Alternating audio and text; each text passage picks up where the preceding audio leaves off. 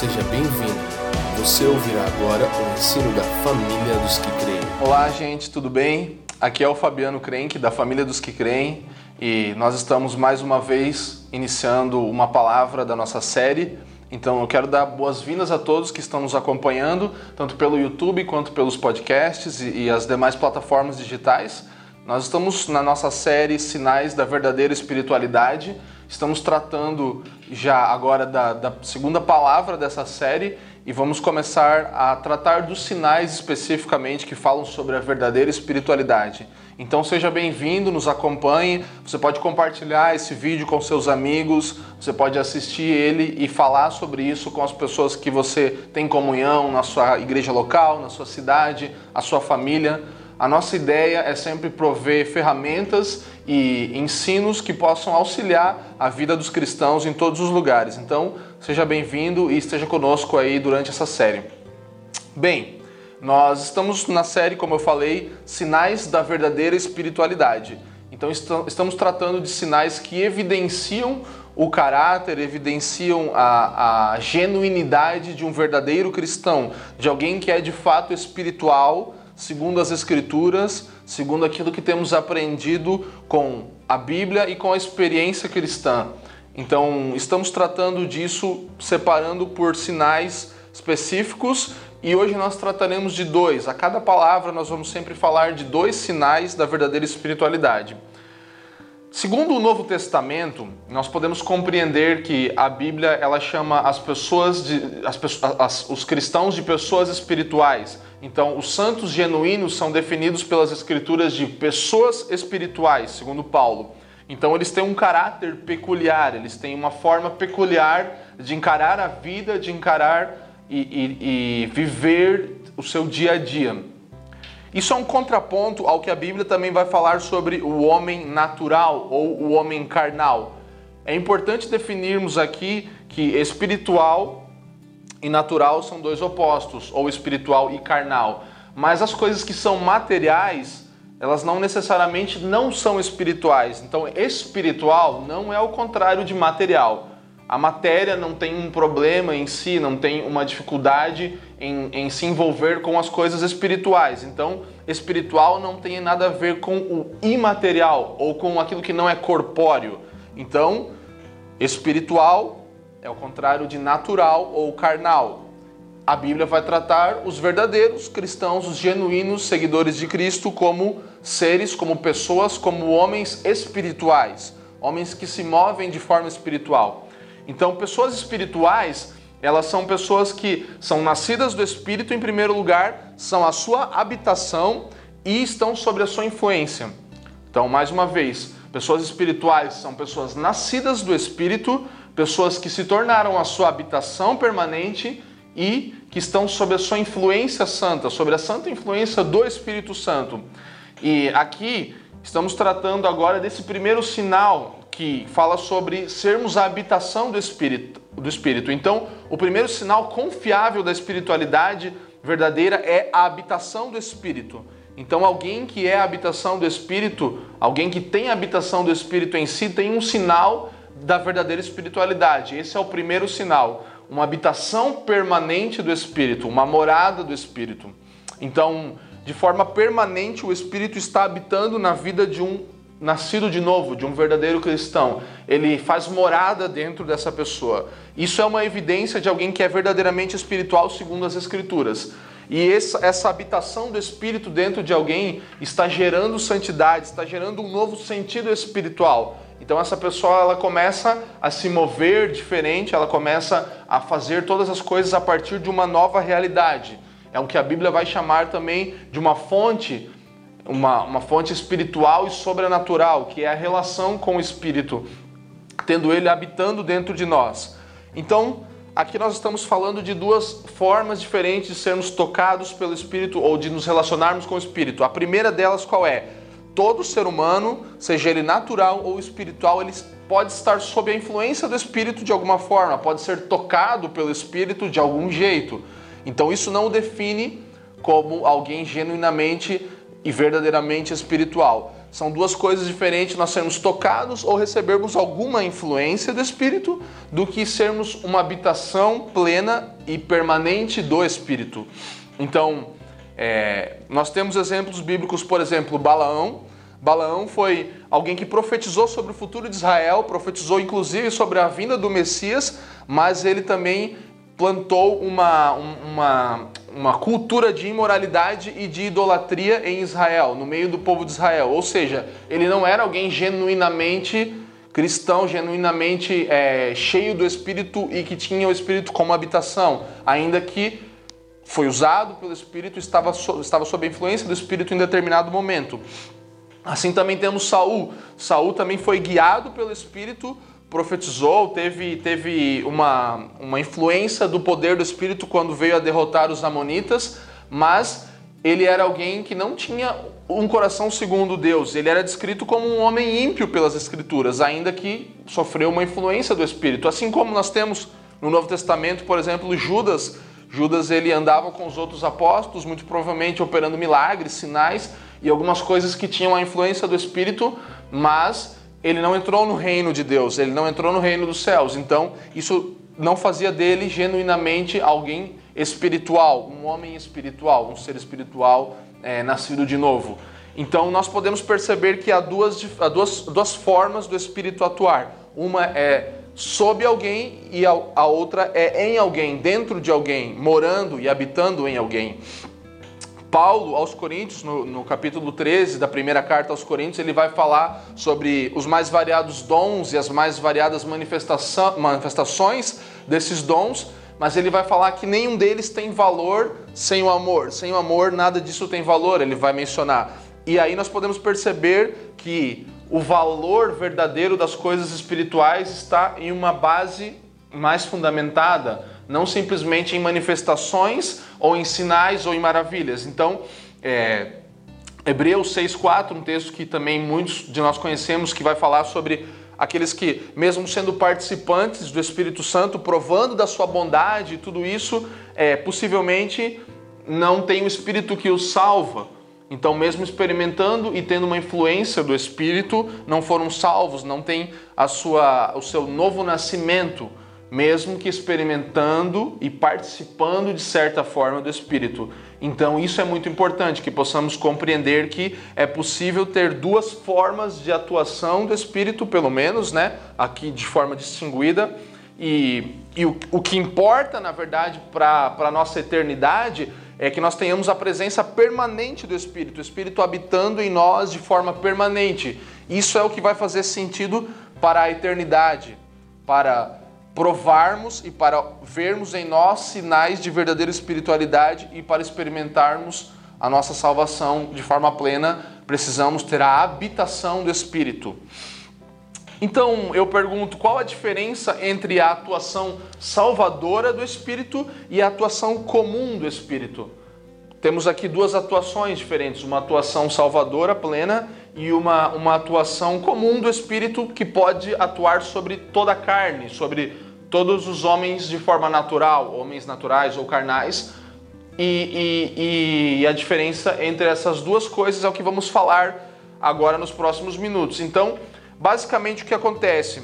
A primeira coisa é que quem tem habitação do Espírito de forma plena, de forma permanente, tem uma nova natureza em si, desenvolve uma nova natureza. Então, aqueles que têm habitação plena do Espírito desenvolvem em si uma nova natureza, um novo princípio de vida a partir do Espírito e da palavra. Então, a base deles é mudada, a fundamentação deles agora é diferente. É isso que as Escrituras vão afirmar que acontece na vida dos santos. Eles têm a transformação interior, eles começam a se mover a partir de uma nova base. Vou citar alguns textos aqui. Acompanhe-me. Em 1 Coríntios 13, 16, diz que somos santuário de Deus. Ou, conforme 2 Coríntios 6, 16, santuário do Deus vivente. Onde, conforme João 14, 7 também, habita o Espírito da verdade. Então, somos esse santuário de Deus onde habita o Espírito da verdade. João 4,14 diz que esse Espírito dentro de nós é uma fonte a jorrar para a vida eterna. E Paulo, em Gálatas 2:20, vai afirmar que o Espírito de Cristo agora domina o seu ser. Já não sou eu quem vive, mas Cristo vive em mim. E qual é o resultado disso, então? De acordo com 2 Coríntios 5,17, as coisas velhas já passaram, eis que se fizeram novas. Então podemos ver que a habitação do Espírito dentro de um, um, um homem que agora nasceu de novo se torna uma fonte a jorrar e isso faz com que no final não sou mais eu quem vive, ou seja, as coisas em mim já morrem, não mais tem vida, mas eu vivo a nova vida de Deus, eu vivo um novo estilo de vida, um novo formato, um novo padrão segundo o Espírito. E isso resulta em as coisas antigas passaram, tudo se fez novo. Então aqui nós temos basicamente um resumo do que é esse novo princípio, essa nova natureza operada a partir da habitação do Espírito, que se torna um, o primeiro dos nossos sinais do, da verdadeira espiritualidade, da genuína manifestação de um cristão sobre a terra, habitação do Espírito. Vamos, vamos, vamos exemplificar isso de alguma forma aqui. Então, por exemplo, você tem uma pessoa é, não regenerada, que não nasceu de novo, uma pessoa, segundo a Bíblia, natural ou carnal. É, Paulo vai chamar de homem natural, né? Então ela é como, como, como um planeta, imagine um planeta que reflete a luz do Sol. Então o Sol ilumina aquele planeta. Ela é desse jeito, ela tem luz a partir daquele planeta que o ilumina. Ela não tem uma fonte de luz própria, ela é iluminada por algo externo, algo que vem sobre ela. Então essa pessoa não regenerada, me acompanhe no raciocínio, ela sofre influência sobre a luz de alguma outra coisa, no caso o Sol. Então não tem luz própria em si. Já uma pessoa que, que tem a nova natureza, por exemplo, podemos colocar ela como uma estrela, ela tem luz própria. Ela tem uma fonte de luz dentro de si que faz irradiar uma luz a partir desse seu gerador interno, se assim podemos dizer, que é o espírito. Então, espero que você possa me entender nessa ilustração. Um planeta que sofre influência externa de luz é um homem não regenerado. Ele pode ser tocado por uma luz externa, mas ele não gera luz. Uma estrela, que é um outro tipo de luz, ainda que menor do que o Sol, é uma fonte, é um gerador de energia, ou seja, produz luz, produz luz a partir de si mesmo, ainda que também sofra influência de algo maior. Então, a pessoa regenerada ela vai produzir luz e vida porque ela tem essa, essa fonte em si. Então o Espírito Santo ela atua de dentro de um cristão, de dentro para fora de um cristão. E de alguém que não é renascido, de alguém que não é regenerado, vai, vai, vai ser de fora para dentro, vai ser a partir de uma fonte externa. Por isso podemos dizer que a primeira, a primeira, o primeiro sinal da verdadeira espiritualidade é uma fonte sobrenatural é uma fonte inesgotável dentro de nós, que é o próprio Espírito habitando dentro do homem. O Espírito Santo em nós nos dá esse sinal de que somos verdadeiramente espirituais. 1 Coríntios 2,14 Ora, o homem natural não aceita as coisas do Espírito de Deus, porque eles são loucura e não pode entendê-las, porque elas se discernem espiritualmente. Então, Paulo está aqui dando essa ênfase e a diferenciação opondo o homem natural do homem espiritual, um ao outro. E para o homem natural, as coisas do espírito são loucura, ele não consegue compreender porque não está dentro dele. Segunda coisa que diferencia a atuação comum e a atuação salvífica ou salvadora do espírito, habitação e simplesmente a influência sobre alguém, é que o espírito transfere santidade ao cristão. Então aqui começa a se manifestar um fruto a partir desse sinal que é a habitação do Espírito. O Espírito transfere santidade ao cristão. É, santidade é a natureza do Espírito Santo e por isso a Escritura o chama de Espírito Santo. Então, santidade é a natureza do Espírito de Deus. Por isso, Espírito Santo. E essa realidade gradualmente vai tomando aqueles que têm o Espírito morando dentro de si. Então, eu e você, com o Espírito dentro de nós, gradualmente vamos nos tornando santos, como somos conhecidos, os santos. Então, a mesma atuação que está na natureza de Deus agora pode ser apropriar, nós podemos nos apropriar dela, nós podemos nos apropriar da natureza de Deus, não no sentido da deidade, de quem ele é como, como único Deus, mas no sentido daquilo que ele tem em si, que é a santidade. O Espírito de Deus é santo, Espírito Santo. Agora nós podemos compartilhar da santidade dele de forma progressiva e gradual. Então, na atuação comum do Espírito de Deus, não há essa transmissão de santidade. O Espírito não transmite a sua santidade quando ele atua de forma comum em toda a carne, sobre toda a carne. Por isso a diferenciação entre, entre duas coisas. Se formos para as Escrituras, Gênesis 1, 2 vai falar que o Espírito pairava sobre a face das águas. O Espírito estava de forma ali, não tocando, mas pairando sobre as águas, não influenciando e não mudando a natureza daquelas águas que ele estava sobre, mas é, influenciava de certa forma, estava ali sobre. As águas podem ser esse homem natural. Então não havia uma mistura entre as duas realidades. E essa é a forma que o Espírito atua sobre toda a carne, de forma comum, como sobre, sobre a face das águas, sobre ah, algo que é externo, que não faz parte dele e que não se conecta, mas é, há uma certa influência. Essa é a atuação comum do Espírito Santo. Então, nós podemos pegar, por exemplo, imagine que um homem de forma natural pega as escrituras, ele vá para Mateus e comece a ler o Sermão do Monte. Então, ele vai lendo, vai lendo, vai lendo, ele não tem a habitação do Espírito dentro de si, ele vai se deparar com várias coisas muito interessantes que são aplicáveis à vida de todas as pessoas. Por isso, nós temos tantas pessoas hoje que usam a Bíblia para filosofar em cima dela, para gerar é, algum tipo de, de conceito empresarial, até ou tirar algumas lições importantes para manifestar em alguma área da sociedade. Então, essa pessoa está ali lendo a Bíblia um ser natural está ali lendo a Bíblia, tentando entender ela e vai se deparar com um texto, por exemplo, falando que aqueles que se humilham é, serão exaltados. Então, quem se humilha será exaltado. E aquela pessoa naturalmente vai tomar aquilo para si e vai aplicar como um princípio. Então, ela vai experimentar até coisas, porque é um princípio que funciona, mas na verdade ela está sendo movida na, na tentativa de ela ser alguém humilde ali, ela vai manifestar, na verdade, uma forma de orgulho. Por quê? Porque ela está visualizando ser levantada, por isso ela se humilha. Então, ela vê naquilo uma receita. Então, assim funciona a atuação da palavra sobre alguém que, que não é regenerado. Ela pega um princípio das Escrituras e aplica aquilo de forma a manifestar a sua natureza, ou seja, o seu orgulho. Aí nós podemos perceber a necessidade e a importância de termos, de nascermos de novo, obviamente, e de termos a habitação do Espírito em nós.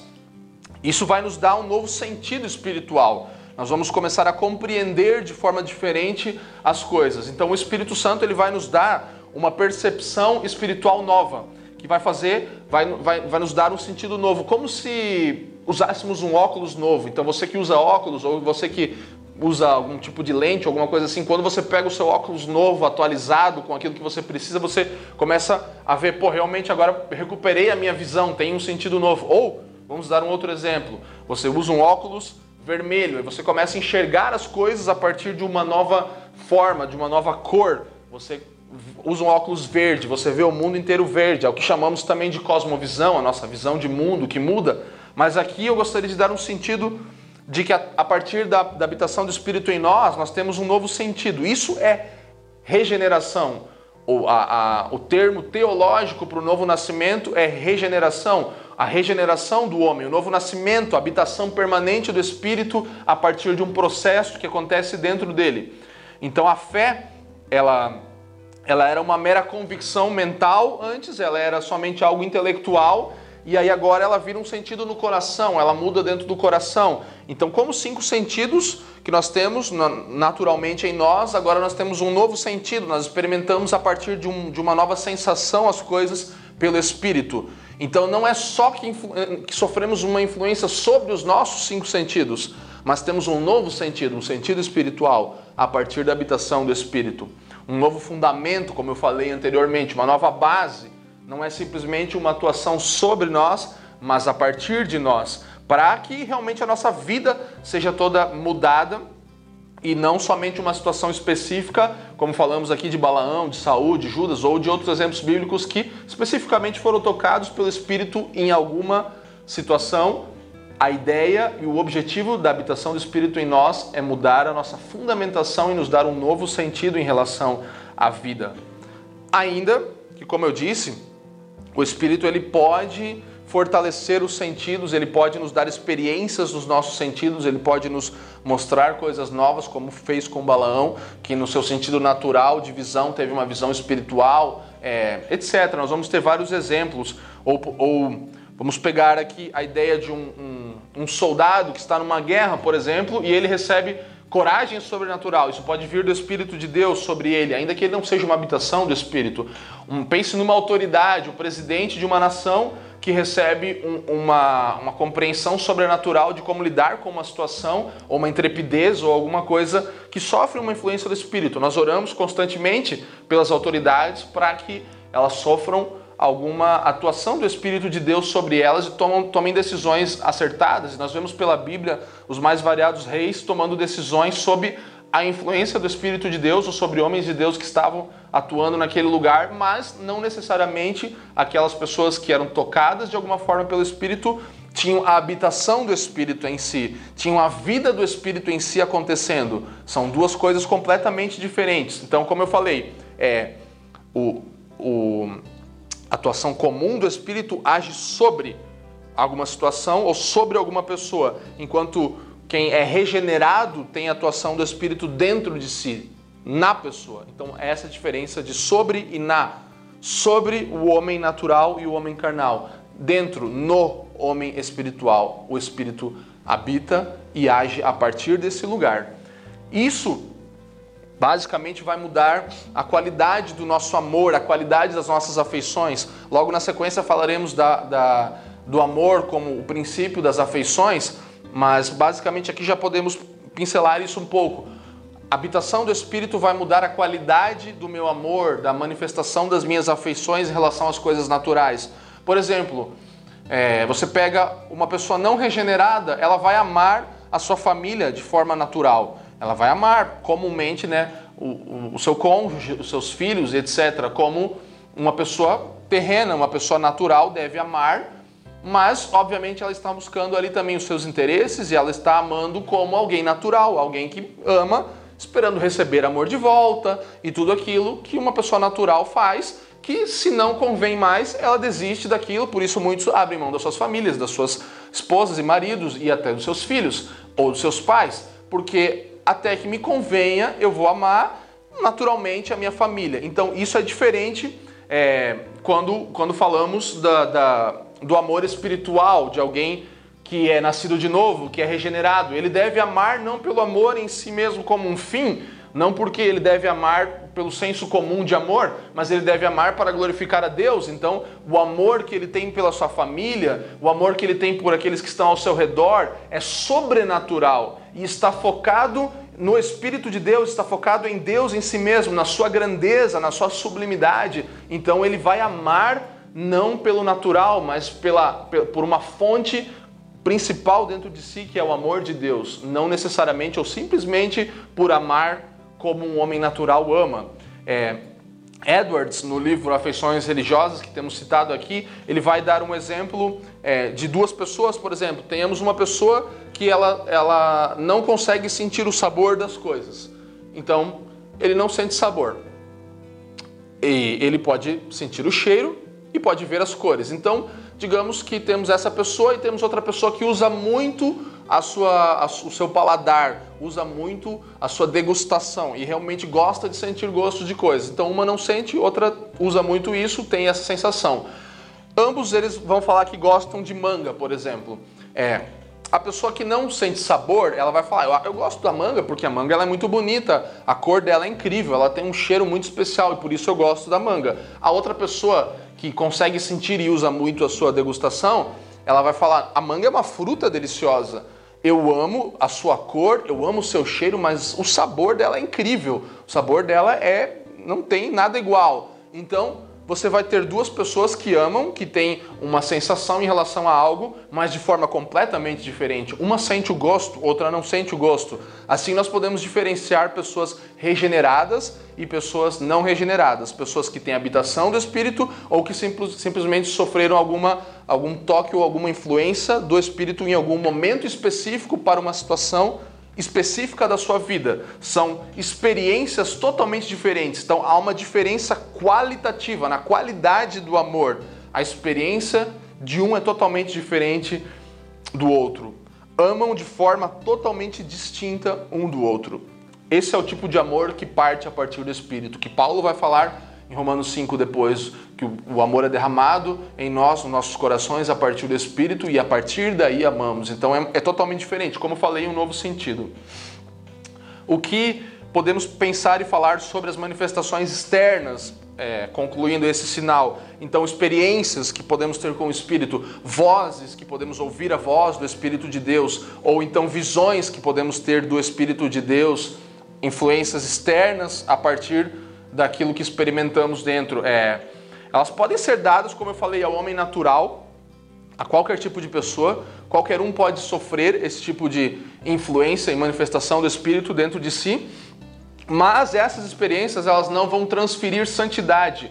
Então, como eu falei, Balaão, já citei aqui na semana passada e hoje novamente algumas vezes, o povo de Israel mesmo, eles viram muitos sinais, eles caminhavam pelo deserto e viam inúmeras coisas incríveis da parte do Senhor. Ainda assim, muitos deles se perderam e o povo se desviou inúmeras vezes e muitos deles foram por, por caminhos totalmente contrários. Então, ter essa experiência de Deus sobrenatural não vai garantir nada e não vai sinalizar que aquela pessoa tem uma realidade espiritual dentro de si. Então, é, o próprio povo de Jesus na época, o povo de Jesus não, mas o povo da época que era contextualizado com Jesus, que viu Jesus, teve uma visão específica, clara e literal de Jesus na cruz, muitos deles, rejeita, deles rejeitaram a Jesus. Então, uma visão, um, ouvir a voz de Deus de alguma forma, ou o que muitos podem chamar de testemunho interior, Edwards vai, falar, Edwards vai falar muito sobre essa questão do testemunho interior, como isso pode ser muitas vezes uma coisa de nós mesmos, ou até guiados pelo diabo a pensar alguma coisa, como o próprio diabo guia Jesus até é, no deserto a ter uma visão de todas as coisas, de todos as, as, os reinos, mas isso é um assunto que nós não vamos lidar aqui, mas precisamos ter cautela em relação a pensar que vimos ou ouvimos coisas da parte de Deus, sendo que elas podem ser muitas vezes influenciadas, permitidas pelo Senhor, obviamente, mas por coisas externas, não pelo Espírito de Deus. É, a espiritualidade verdadeira, ela vai proporcionar em nós essa nova percepção do mundo. Então, não podemos é, simplesmente supervalorizar as experiências, mas termos uma experiência nova de mundo, não de experiências espirituais ou religiosas, medindo inclusive a nossa espiritualidade a partir dessas experiências, sabe? Então, é, nós vamos realmente precisar ter uma percepção de mundo diferente a partir do Espírito, esse amor novo, como eu falei, que é um amor diferente do que o amor que o mundo tem pelas coisas e que as pessoas não regeneradas têm. É, Deus nos deu o, seu, o selo do seu Espírito, né? Ele nos selou e por isso nós podemos ter agora a própria imagem dele em nós e isso vai nos distinguir das outras pessoas, porque o selo do Espírito está sobre aqueles que nasceram de novo. Eles agora podem clamar Abba Pai, eles agora têm filiação, eles agora fazem parte de uma nova natureza, têm uma nova perspectiva e isso distingue eles e isso faz com que os outros vejam a Deus neles. Lembra disso? Sem santidade ninguém verá a Deus, sem santidade em mim ninguém pode ver a Deus. Ninguém vai ver a Deus se não houver a santidade, a atuação, o compartilhar da natureza de Deus, do Espírito Santo, como falamos, em mim. É aí que eu vou ver a, a, a atuação em mim e os outros também vão poder ver Deus. Então, o Espírito de adoção pelo qual clamamos Abba Pai. Nós não somos mais escravos, nós não temos, não, não temos mais o medo em nós, mas agora somos filhos, temos o amor em nós. Então, ou uma coisa ou outra você vai ter atuando em você, ou o medo ou o amor. Ou você é um escravo ou você é um filho. É isso que precisamos distinguir. Essa é a diferença entre a atuação do Espírito de forma comum e de forma salvífica. É, Gerald McDermott vai falar em seu livro Doze Sinais da Verdadeira Espiritualidade. O primeiro sinal confiável da graça verdadeira é a presença do Espírito de Deus na pessoa vivendo no santo em base permanente, com poder sobrenatural. O Espírito transmite ao santo uma nova natureza que começa um processo gradual de tornar santa aquela pessoa. O Espírito também dá ao santo um novo sentido espiritual que faz toda a realidade ter outro significado e gosto. Então esse é o sinal da verdadeira espiritualidade, o primeiro deles, né? Que é a habitação do Espírito no homem, gerando essa influência, essa manifestação que tem poder para gerar luz, uma fonte de verdade que agora jorra, que sai, que manifesta a partir do homem algo que está no seu interior para fora, não uma influência simplesmente que ele sofre, que ele está sujeito a, como o Espírito pode fazer sobre toda a carne, se manifestar, mas ele está de dentro para fora agora manifestando também a natureza do Espírito de Deus, o Espírito Santo, a santidade, como falei, como primeira característica dessa manifestação. Então, temos aqui o primeiro sinal da verdadeira espiritualidade. Podemos compreender e claro que teríamos muito mais a falar em relação a isso também, mas isso aqui é para instigar você a realmente buscar nas escrituras, compreender e visualizar dentro de você esse sinal. Eu gostaria de antes de partir para a segunda parte aqui, falar e enfatizar realmente a ideia de que nós não estamos aqui com o objetivo de olhar para as pessoas e julgá-las nesse sentido de saber o que realmente é uma sentença ou dar uma sentença em relação a alguém sobre ela ser ou não espiritual. A primeira medida e a primeira ideia que nós devemos ter é que nós precisamos avaliar a nós mesmos a partir dessa ótica que estamos propondo aqui com os sinais da verdadeira espiritualidade. Obviamente, também como já falamos, nós vamos sim avaliar de onde temos nos alimentado e podemos perceber claramente falsos profetas ou falsas pessoas espirituais que não têm os sinais da verdadeira espiritualidade e a partir disso não vamos mais nos alimentar dessa, desse tipo de fonte, mas em primeira instância você está avaliando a si mesmo, percebendo e começando a ver realmente se há esses sinais de espiritualidade real dentro de mim e de você. Então, indo para a segunda parte, nós vamos falar um pouco sobre o amor, que é, é, a origem de todas as afeições, segundo as Escrituras, e o amor cristão, obviamente, que é a origem de todas as afeições santas também, de todas as afeições é, que partem do ser espiritual.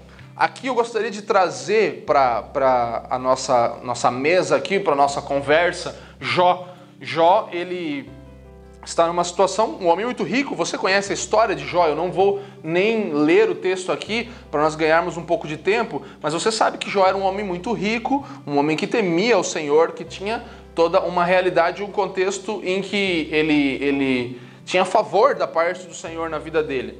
Então, o que acontece na história de Jó? Deus vai permitir que Satanás ataque ele, que Satanás tenha uma influência sobre a vida dele de alguma forma, e, e Satanás tem o objetivo ali de mostrar que o amor e a fé de Jó não são genuínos. Ele está querendo dizer: se você tirar isso de Jó, se você fazer isso, se você é, é, fazer algum mal, alguma coisa que, que, que ele não goste, que ele realmente vai ficar muito, muito decepcionado, você vai ver que ele não vai mais ser fiel a você, você vai ver que ele vai abrir mão. Então Deus, sabendo, obviamente, do caráter e da vida de Jó, ele permite que Satanás faça isso e a espiritualidade genuína de Jó é demonstrada, a espiritualidade real dele é demonstrada naquele momento. E realmente nós podemos perceber que os fundamentos, que a raiz da vida de Jó não está no amor próprio, não está no interesse próprio dele, porque ele realmente passa por uma situação extremamente difícil, naturalmente falando. Ele experimenta as piores coisas que um ser humano pode experimentar, mas Deus prova ali realmente que Jó tem o seu amor bem direcionado, a sua fé bem direcionada. E isso vai tratar um pouco sobre esse segundo sinal da verdadeira espiritualidade, que vai falar sobre o interesse, o amor sem interesse próprio, o amor sem um, um, uma motivação errada, onde realmente nós amamos ao Senhor e aos seus caminhos, amamos a Ele e a tudo que Ele faz na nossa vida, simplesmente e totalmente pelo que Ele é, não pelo que ele pode nos oferecer. Esse é um sinal da verdadeira espiritualidade em um cristão. Lucas 6,32, acompanhem comigo. Se amais os que vos amam, qual é a vossa recompensa? Porque até os pecadores amam aos que os amam. Então, se amais os que vos amam, qual é a vossa recompensa? Porque até os pecadores amam o que os amam. Mateus 5,46 vai falar algo semelhante. Porque se amardes os que vos amam, que recompensa tendes? Não fazem os publicanos também o mesmo? Então Jesus está aqui falando sobre o amor dos pagãos, o amor daqueles que não têm o verdadeiro nascimento, que não são regenerados, que não tem, como falamos anteriormente, a habitação do Espírito, mas que está presente em todas as pessoas corruptas, em todas as pessoas que fazem favores para alguém por troca de dinheiro ou por troca de alguma propina. Então é um tipo de amor que não é um amor genuíno e um amor real, um amor espiritual, nascido de Deus. Esse é um amor que qualquer pessoa pode manifestar por alguém, porque há um interesse envolvido, há um desejo próprio envolvido, há uma troca envolvida. Então isso não é um amor cristão, isso não é um amor genuíno, é um amor que busca os seus próprios interesses. Jonathan Edwards vai falar assim: a afeição por Deus daqueles cujo interesse está sobretudo no que de bom podem receber dele, é uma afeição que começou pelo lado contrário. Então, a afeição daqueles que querem buscar algo que podem receber de Deus, que podem ser tocados por Deus, que podem ter uma experiência com Ele e que buscam o, a, a, Deus e ao seu amor e a afeição do amor se manifesta desse jeito, simplesmente começou pelo lado errado. É uma inversão. Há uma inversão, segundo Jonathan Edwards aqui. Esse é o amor dos pagãos, como eu falei. Mas o amor dos santos, o amor daqueles que são genuinamente espirituais, é diferente. Ele não está centralizado em si mesmo, ele não está com a raiz em si mesmos, mas em primeiro lugar na beleza e na grandeza de quem Deus é. É um amor motivado pelo caráter do próprio Deus, pelos atributos do próprio Deus, pela experiência e por uma, um, uma visão clara, uma revelação de quem Deus é na sua grandeza, na sua magnificência, no seu poder soberano. Deus é tão bom que eu só posso amar a Ele. A obra da cruz, o evangelho alcançando a vida de alguém, vai gerar esse tipo de amor. Vai gerar um amor que vai falar como Romanos 12. O culto racional é óbvio que eu vou me apresentar ao Senhor, a minha vida por completo, como um sacrifício vivo, santo e agradável. Os meus membros, tudo que eu tenho vai ser apresentado ao Senhor é o culto racional. Racional, Paulo está falando o quê? É o culto óbvio, é a razão. É óbvio que eu vou racionalmente, é lógico que é isso que eu vou fazer. Vou me oferecer àquele que se ofereceu por inteiro por mim. Esse é o tipo de amor dos santos, não um amor que está buscando alguma coisa, não um amor que quer algo em troca, como falamos aqui. Então aqui você pode perceber o segundo sinal da verdadeira espiritualidade, alguém que tem um amor focado e iniciado a partir de Deus e é endereçado de volta ao próprio Deus, não com a expectativa de um retorno, né? É, vamos lá, Gerald McDermott vai falar, uma citação dele, os benefícios vêm de Deus aos santos, mas só depois e como fruto de eles serem atraídos a Deus por uma visão e apreciação de Deus e de seus caminhos como eles são em si mesmos.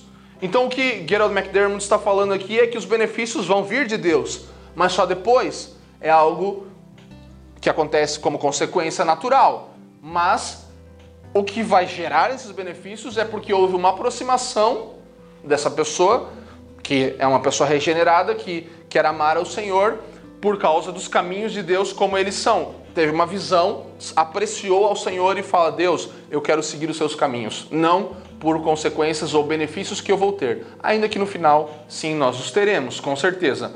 Mas por causa de Deus, Deus é a fonte geradora do amor. Então, por causa de Deus, os benefícios vêm, mas não não, não são a principal razão pelo qual o homem espiritual formou esse seu relacionamento com o Criador. Então, o relacionamento com o Criador não está fundamentado primariamente naquilo que pode ser recebido, mas por causa do amor de Deus. Então, as pessoas como falamos anteriormente, podem ser muito obcecadas por experiências, é, podem ser obcecadas por si mesmas, podem ser obcecadas por aquilo que querem receber, ainda que sejam experiências muitas vezes religiosas, elas querem experimentar a Deus de alguma forma e estão buscando isso no Senhor ou até no seu relacionamento com o Espírito Santo, como falamos também anteriormente.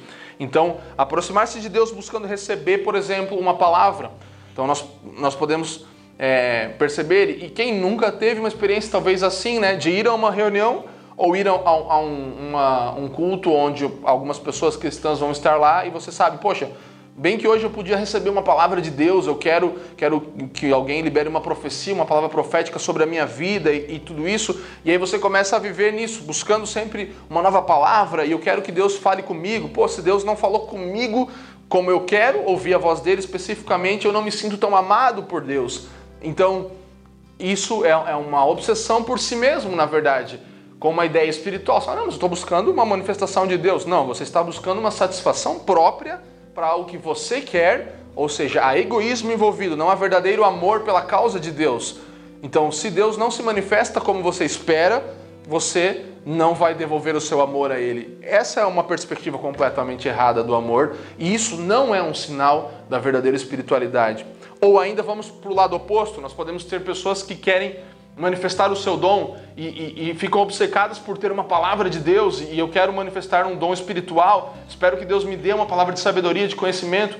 Nós acreditamos em todo, tudo isso e vivenciamos isso na nossa comunidade de fé local aqui. Não somos sensacionistas, acreditamos nos dons se manifestando, mas não queremos ser um sinal genuíno ou, ou a verdadeira espiritualidade se manifestando quando alguém de forma obcecada quer manifestar um dom porque precisa mostrar que é mais espiritual. Isso não é uma medida para uma verdadeira espiritualidade, a manifestação de um dom mais uma vez e mais uma vez, porque você precisa sempre manter isso. Então, isso na verdade tem a ver com a nossa obsessão e, e querer proferir algo para alguém, na verdade não vai é, denotar em nós quão espiritual somos ou não. E isso na verdade mostra muito mais interesse nas experiências do que em Deus. Isso mostra que estamos, na verdade, querendo mais mostrar quem somos ou experimentar a Deus para manifestar algo que nos satisfaça do que no próprio Deus em si como pessoa, como falei anteriormente, como um ser grandioso que vimos, que experimentamos sua bondade e do qual queremos andar nos seus caminhos como eles são genuinamente. Então Calvino vai falar que o nosso coração é uma fábrica de ídolos uma fábrica de ídolos no nosso coração. E isso vai nos fazer sempre imaginar Deus com os nossos olhos. E eu não quero aqui ir para ídolos externos, nós temos algumas palavras no nosso canal aqui, inclusive sobre isso, sobre os ídolos do coração e tudo isso que já falamos, mas agora aqui pensando que nós podemos imaginar a Deus e queremos adaptar a Deus de acordo com a nossa necessidade. É, porque, como o Calvino fala, nosso coração é essa fábrica de ídolos, então nós estamos adaptando Deus aquilo que imaginamos ser Ele e fazendo dele um ídolo. Então estamos fazendo do próprio Deus um ídolo. O Deus que nós imaginamos que vai se manifestar como nós queremos não é o Deus verdadeiro, não é o Deus da Bíblia. Por isso a necessidade de eu e você conhecermos Deus pelas Escrituras. Se você conhece a Deus por outras formas que não as Escrituras, talvez você esteja conhecendo um outro Deus, um falso Deus. As experiências, manifestações e tudo isso são parte mas o Deus está relatado aqui na Bíblia, o Deus único e verdadeiro. Conheça ao Senhor pelas Escrituras, ou talvez você está conhecendo um outro Deus, e talvez você também possa estar se devotando a um Deus que é o Deus que você imagina. A nossa imaginação pode criar diferentes variações de quem Deus é, ou seja, falsificações, falsos ídolos. Então é uma noção falsa de Deus vai fazer que, que por exemplo, imagine que um Deus você imagina um Deus que ele é, ele é só amor. Ele, é, ele me ama. Deus me ama, não importa o que eu faça. E você não vê justiça em Deus e você não vê retidão em Deus, isso vai fazer com que esse Deus da nossa imaginação se torne um ídolo, porque ele não é real. Nós vamos amar um Deus que ama e nunca vai acontecer nada, e o amor dele é aquele amor, paz e amor. Então é um Deus que não existe. É um Deus que não é real, você está criando um ídolo. E isso é muito importante que nós avaliemos em relação às nossas necessidades e desejos interiores do nosso coração para ver se não estamos criando um falso Deus. É, isso também pode acontecer quando nós servimos a Deus somente quando estamos empolgados, quando temos emoções intensas. Se eu não sinto nada, eu não amo a Deus. Se eu não sinto, não percebo que, que alguma coisa está acontecendo de mim e eu não vou servir a Deus. Então você está servindo a Deus por prazer, ou seja, você está servindo a Deus por uma satisfação própria. Se você tem prazer nisso, tudo bem, vou servir. Se não, não vou servir. Então a motivação para o serviço termina quando você não está suprido. Percebe como aqui é uma inversão? Isso não é um sinal de verdadeira espiritualidade. A verdadeira espiritualidade é o amor a Deus e aos seus caminhos, assim como eles são, e não importa o que aconteçam, sem nenhum interesse mais. Vamos para as Escrituras. 1 João 4, 9 vai falar assim. 1 João 4, 9 e 10. Vamos ler o 10 também. Nisto se manifestou o amor de Deus em nós, em haver Deus enviado o seu Filho unigênito ao mundo, para vivermos por meio dele. Para vivermos por meio dele, quero dar essa ênfase. Nisso consiste o amor, não em que nós tenhamos amado a Deus, mas em que ele nos amou e enviou o seu Filho como propiciação pelos nossos pecados. Amados, se Deus de tal maneira nos amou, devemos nós também amar uns aos outros. Então, o amor se torna o meio pelo qual vivemos, o amor pelo qual Deus nos amou. Temos aqui claramente a compreensão de que o amor de Deus é o fundamento. O amor dele é o fundamento. É a partir do amor dele que nós podemos amar.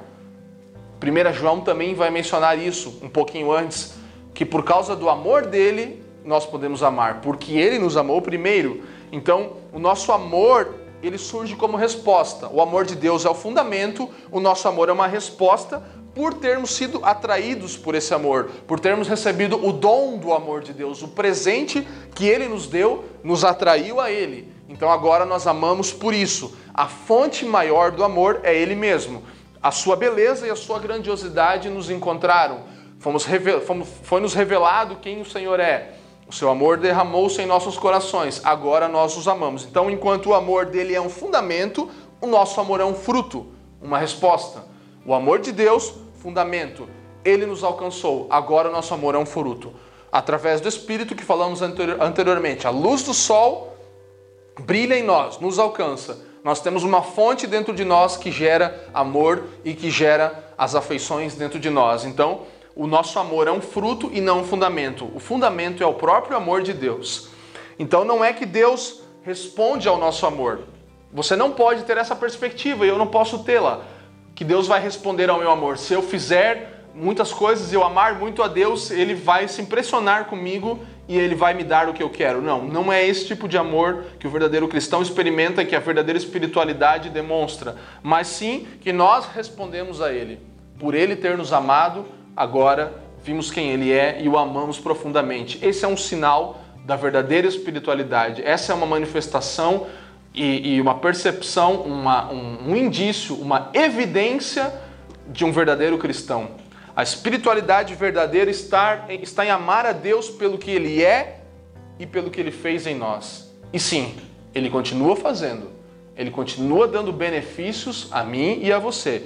Então a verdadeira espiritualidade está em amar a Deus pelo que Ele é e pelo que Ele fez por nós. Derramou o seu amor.